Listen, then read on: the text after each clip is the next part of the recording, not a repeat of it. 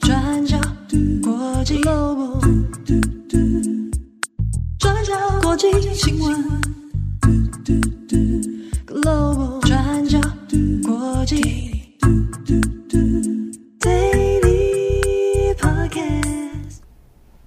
Hello，大家好，欢迎收听 UDN Global 转角国际 Daily Podcast 新闻，我是编辑七号，我是编辑惠仪。今天是二零二三年三月六号，星期一。好，又到了快乐的星期一。哎，其实今天台北天气是蛮好的，这两周天气都很好，哎，对不对？台北啦，对不对？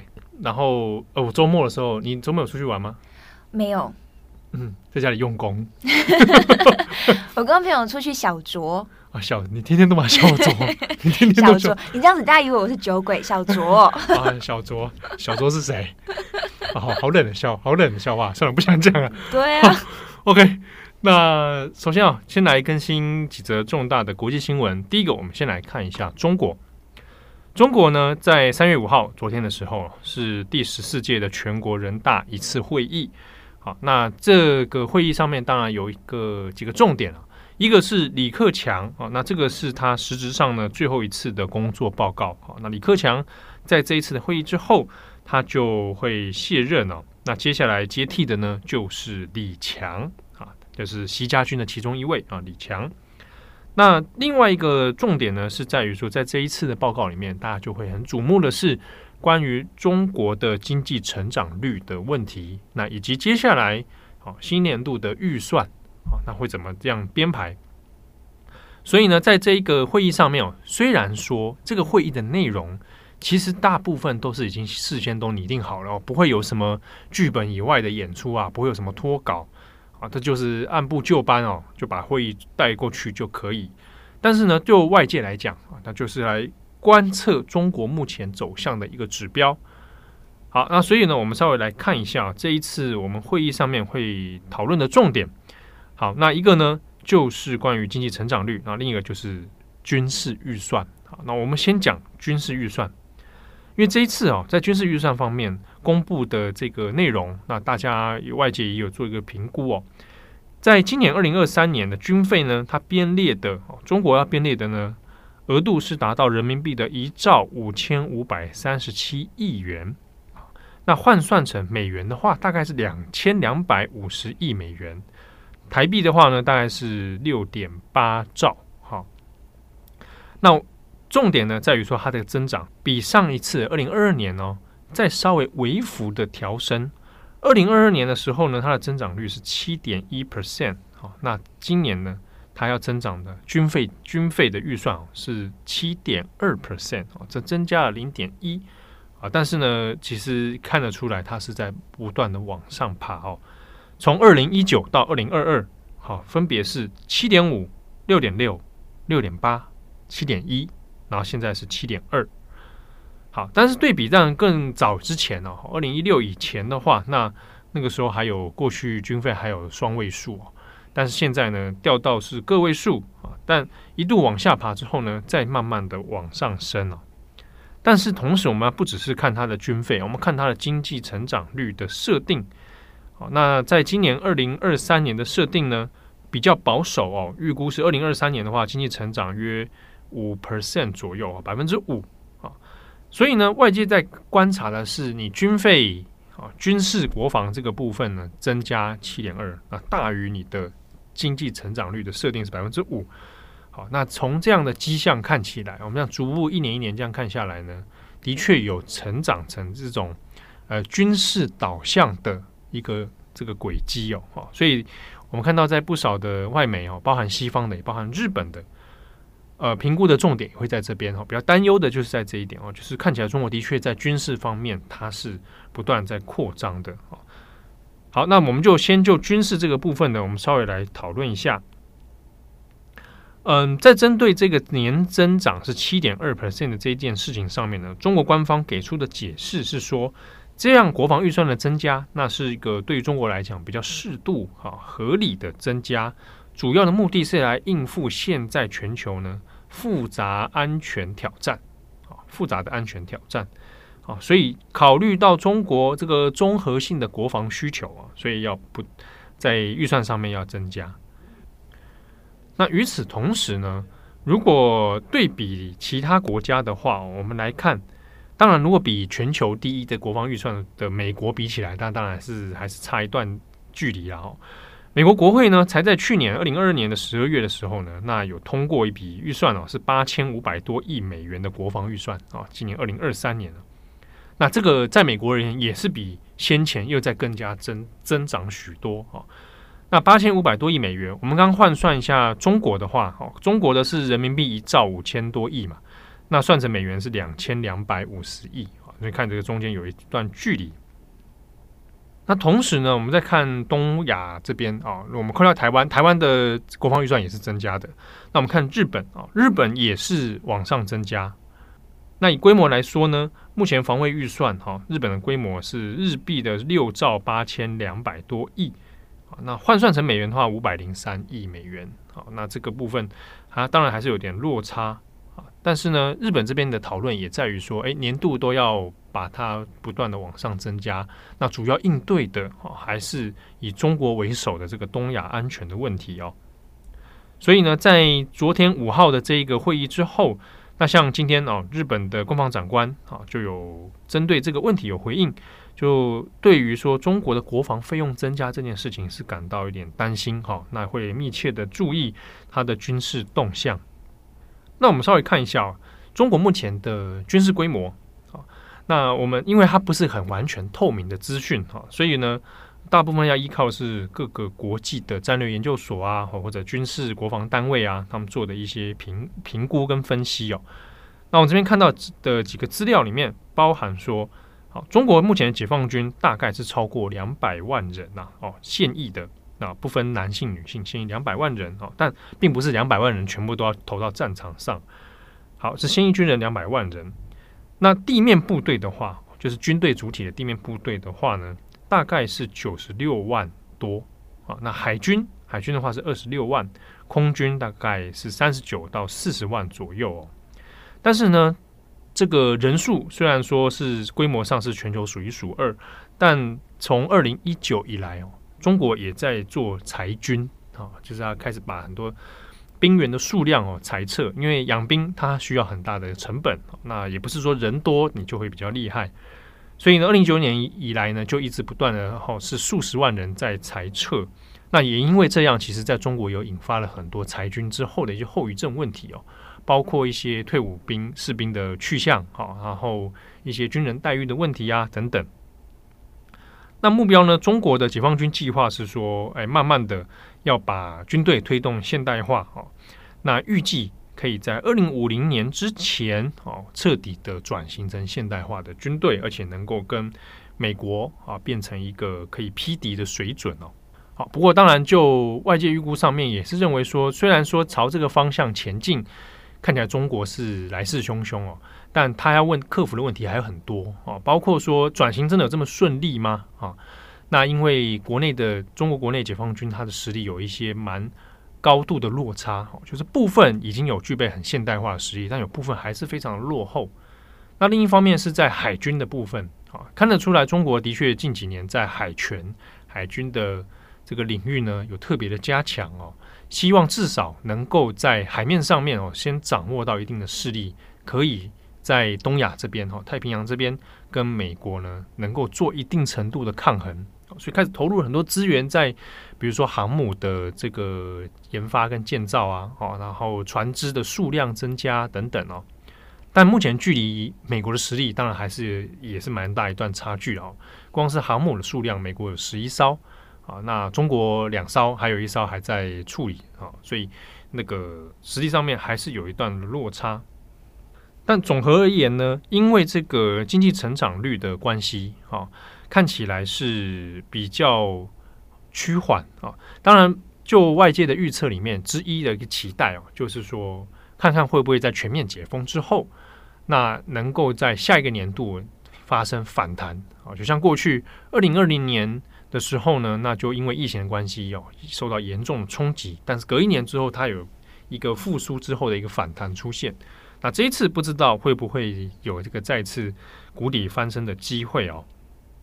好，但总体而言呢，就军费增加，然后经济成长率放缓的状态之下哦，大家比较担心的是会不会走向跟俄罗斯很类似的一个模式哦。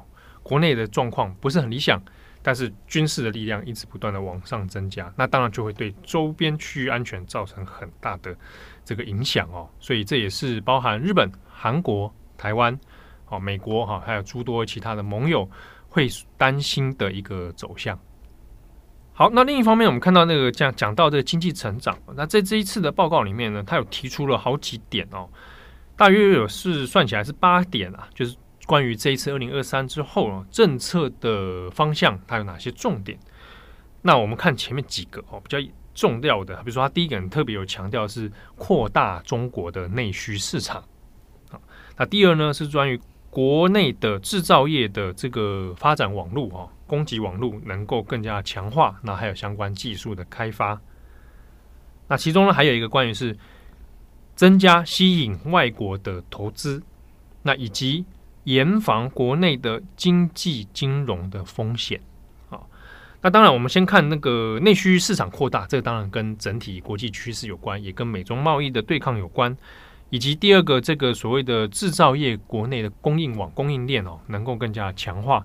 好，那这个当然都是跟国内的经济景气回复啊，然后美中贸易战之下的一些后遗症啊，哦，有直接的关系。再来呢，吸引外国投资，好，它当然也是疫情影响之下，这个这几年对于中国最头痛的一个问题哦。不过呢，诶，就未来发展趋势而言哦，特别是美中贸易的这样形势之下。外国投资能不能够那么顺利哦？像疫情之前这样子啊，还很难说。那另一个大家比较忧心的，可能是国内的经济金融风险。好，比如说严防像之前最近这几年讨论比较多的，就是中国的房地产泡沫化的问题。哦，各种房地产暴雷，啊，还有各家产业的一些问题。那担心是可能会在中国内部引发。大小不一的一些风暴哦，那这个是中国目前看起来蛮担心的啊。但在看中国的一些经济讨论的时候，也蛮有意思的是说，对于未来的前景信心啊，似乎跟过去几年当中差落差很大啊。那这之中最大的明显的例子就是马云，马云的案例其实的确造成很多市场上面蛮大的信心冲击的啊。就是，呃，民间的企业主啊，你再怎么样厉害，再怎么样做，最后。你很有可能下场会跟马云类似哦，你再怎么做还是没有办法敌过国家这个力量。好，那下一则新闻，我们再看白俄罗斯。对，白俄罗斯的人权斗士比亚利亚茨基，在上周五三月三号的时候，被白俄罗斯法院判刑十年，那罪名是资助抗议活动，还有逃税。那比亚利亚茨基呢？他毕生都贡献在白俄罗斯的人权还有民主抗争上。那是在二零二二年，和乌克兰还有俄罗斯的人权组织共同获得了诺贝尔和平奖。那所以现在他被判刑十年的消息一传出来之后，也是引起外界的争议哦。那比亚利亚茨基本人也否认自己犯罪，谴责指控都是出自于政治动机。那我们先稍微整理一下比亚利亚茨基的背景，给大家认识。那比亚利亚茨基今年六十岁，从一九八零年代开始呢，就已经致力于白俄罗斯的民主运动。那这其实也是跟卢卡申科有关的。那我们知道，白俄罗斯现任的总统是卢卡申科。但其实呢，他从一九九四年七月就已经上任，那至今掌权白俄罗斯长达快二十九年的时间，已经连任了六届，是欧洲现在任期最长的总统。那在他的任内呢，他就废除了白俄罗斯总统不得连任三次的法律，那同时也实施了很多政策，那像是许多记者啊、人权斗士都遭到打压，有一些异议分子也已经逃到国外了。那外交上之前也有跟大家提过，他就是亲俄罗斯，也是少数公开支持普丁入侵乌克兰的国家领袖哦。所以卢卡申科也有一个称号，就叫做欧洲最后的独裁者。好，那也是在卢卡申科一九九四年上任之后的两年，他在一九九六年就发动了公投，扩大总统的权限，引发了争议。所以也是在同一年，比亚利亚茨基就成立了人权组织，叫做“春天”。那或者我们也是有看到翻译，把它称之为“维斯纳人权组织”。那反正呢，这个人权组织。主要呢是替抗争者或者是家属提供支援，那后来呢也发展成更广泛的这个人权组织，来记录白俄罗斯当局任意逮捕还有侵犯人权的行为。那当然成立了这个组织之后，比亚利亚茨基也就成为了官方眼中钉哦。根据他妻子的说法，那过去多年来，呃，当局都不断骚扰比亚利亚茨基，像是剥夺他的工作机会。那逮捕他，把他关进监狱里面。那透过种种的这些行动，就是希望可以让比亚利亚茨基晋升呢、那例如在二零一一年，比亚利亚茨基就被监禁。那后来是在二零一四年被释放。那不过接着他又在二零二一年被逮捕了。那当时候的背景是，那白俄罗斯在二零二零年五月到二零二一年爆发了大型示威，拖鞋革命。那民众当时候就上街抗议卢卡申科，那希望阻止卢卡申科第六度连任总统。那但是呢，抗争到最后是以镇压收尾。那卢卡申科也在被认为是在作票的情况下，也就顺利连任了。而比亚利亚茨基当时候就因为跟着春天人权组织的另外三名成员，那一起来记录官方的镇压活动，所以也就在二零二一年被逮捕，一直到现在。那我们看一些报道，可以看到比亚利亚茨基其实在上个月，也就是审判之前，有做了最后的声明。他就指出，整个审判过程充满了偏见，那也不公平。那在他声明里面也有提到一个关键点，他有提到了和解这个概念。那比亚利亚茨基就说。现在白俄罗斯一共大概有呃一千五百名政治犯，那大部分呢都是在二零二零年的脱鞋革命中被逮捕的示威者，所以他也就呼吁白俄罗斯当局和这些政治犯、反对派以及社会实现和解。那其中的先决条件是他希望当局可以释放所有的政治犯，啊大规模特赦以及停止任何的镇压行动。那但是结果是。白俄罗斯当局就没有理会，那也是在上周五三月三号的时候宣布了结果。那比亚利亚茨基本人是被判刑十年，那另外三名成员呢，则被判刑七年到九年不等。那审判进行当天，呃，一些西方的外交使馆人员也是不被允许进入的。那我们从白俄罗斯官方释出的画面里面也可以看到，比亚利亚茨基当时候双手是被反铐，那身边是围绕着好几位警察。判决宣布之后，春天人权组织的发言人也表示，判决让人心碎。那当中让他们非常担忧的也是牢房中的情况非常的恶劣，包括里面光线十分的昏暗啊，空气不流通，没有阳光。那食物还有医疗设施也都非常的糟糕。那对此，比亚利亚茨基的妻子也是非常担心丈夫的身体状况。那他就说，每一次比亚利亚茨基写信给他的时候，内容都只提到一切安好，那没有提到自己的身体状况，那试图不要让自己的妻子担心。好，那以上大概是判决的结果。那其实这一次的判刑也是引起很多的关注，包括美国国务卿布林肯、欧盟外交还有安全政策高级代表，以及联合国人权事务高级专员等等都有发表声明。那除了形容判决缺乏司法独立和公平，也呼吁白俄罗斯当局立即放人。好的，以上是今天的 Daily Podcast 新闻。好，虽然说我们开头讲说天气很不错。但是呢，这个太阳啊，有时候会骗人，温差蛮大的。对，我今天穿太少了，我觉得，哎，就是呃不小心就会着凉，因为这种天气啊。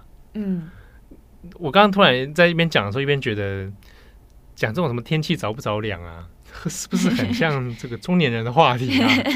天哪，身体健不健康啊？Oh my God，我觉得真的很不 OK。小卓是谁呀？哦，完了完了完了。完了完了，这是我们之间的差距，哇！而且这个差距永远补补，完全是补不上来的，补不上，追不上来。Oh my god！你要怎么办？怎么办？我那我我只能就是说，中年危机，我我要努力的精进我自己，对不对？不能被时代所抛弃。所以你要读书，我要我要对我要多读书。啊，哎，我刚刚原本要讲一个什么事情，突然忘记啊，没有啦，周末啦，我就想问你一个问题。嘿，我周末去喝了那个美露啊，嗯，那我想说就会有个 stereotype 嘛，就是马来西亚人是不是都在喝美露啊？欸 这是不是很坏啊？就跟有人问说台湾人是不是都在喝真奶一样？这就是有点像是真奶的概念吧？因为我小时候也很常喝美露啊。那我来台湾之后，像我这次新年从马来西亚回来，我就带了一整包的美露。对，因为 因为不一样，对不对？我强化这个刻板印象。不是因为它真的不一样，有的人想说，哎，美露不就？超市或者便利商店就会买到一包一包。哎，马来西亚带回来跟台湾卖的不太一样哦。马来西亚的那个粉是比较长得好像吸白粉一样，比较纯，比较比较浓厚。我小时候还会就是去咬那个粉，就是来来吃。简单来说就是比较纯呐。对，吃了几口之后再拿来泡。吃了几口，对，心情愉悦。哦。但我但我小时候，它是国民饮品吗？是吧？是吧？对我都会加很多勺，你知道就很甜。你你刚才加在饭上来拌饭呢？这能吃吧？哎，对，搞不好可以，搞不好搞不好也不错。对，但如果去到马来西亚餐厅的话，应该都点得到美露。我个人是蛮喜欢的。嗯，那我都会配苏打饼。哦，要配苏打饼干啊？我自己啦，我自己是热美露吗？对，热美露，然后配苏打饼。啊，苏打饼要泡在里面吗？要泡在里面，沾一沾再吃，这样沾一沾再吃。哦，它跟恐龙美露不太一样，恐龙美露是冰的嘛。然后上面会有很多那个粉哦，那个美露粉。对对对对对，是，对恐龙美露上面有美露粉。对，它是不一样的。我昨天就是喝这个。嗯，好，这个推荐给大家。推荐给大家美露赞。好，这个有好的美露的去的去处的话，改天跟大家讲。哎，说不定会在那个店里面遇到惊喜。对，大家可以试看看。对对对，最近可能留意一下 Daily Podcast，我们可能会跟大家分享一些有趣的事情。好，好话说到这边，预告到这边，卖个关子啊！我是编辑七号，我是编辑会议，祝你们有美好的一天，我们下次见喽，拜拜，拜拜。转角国际，Global。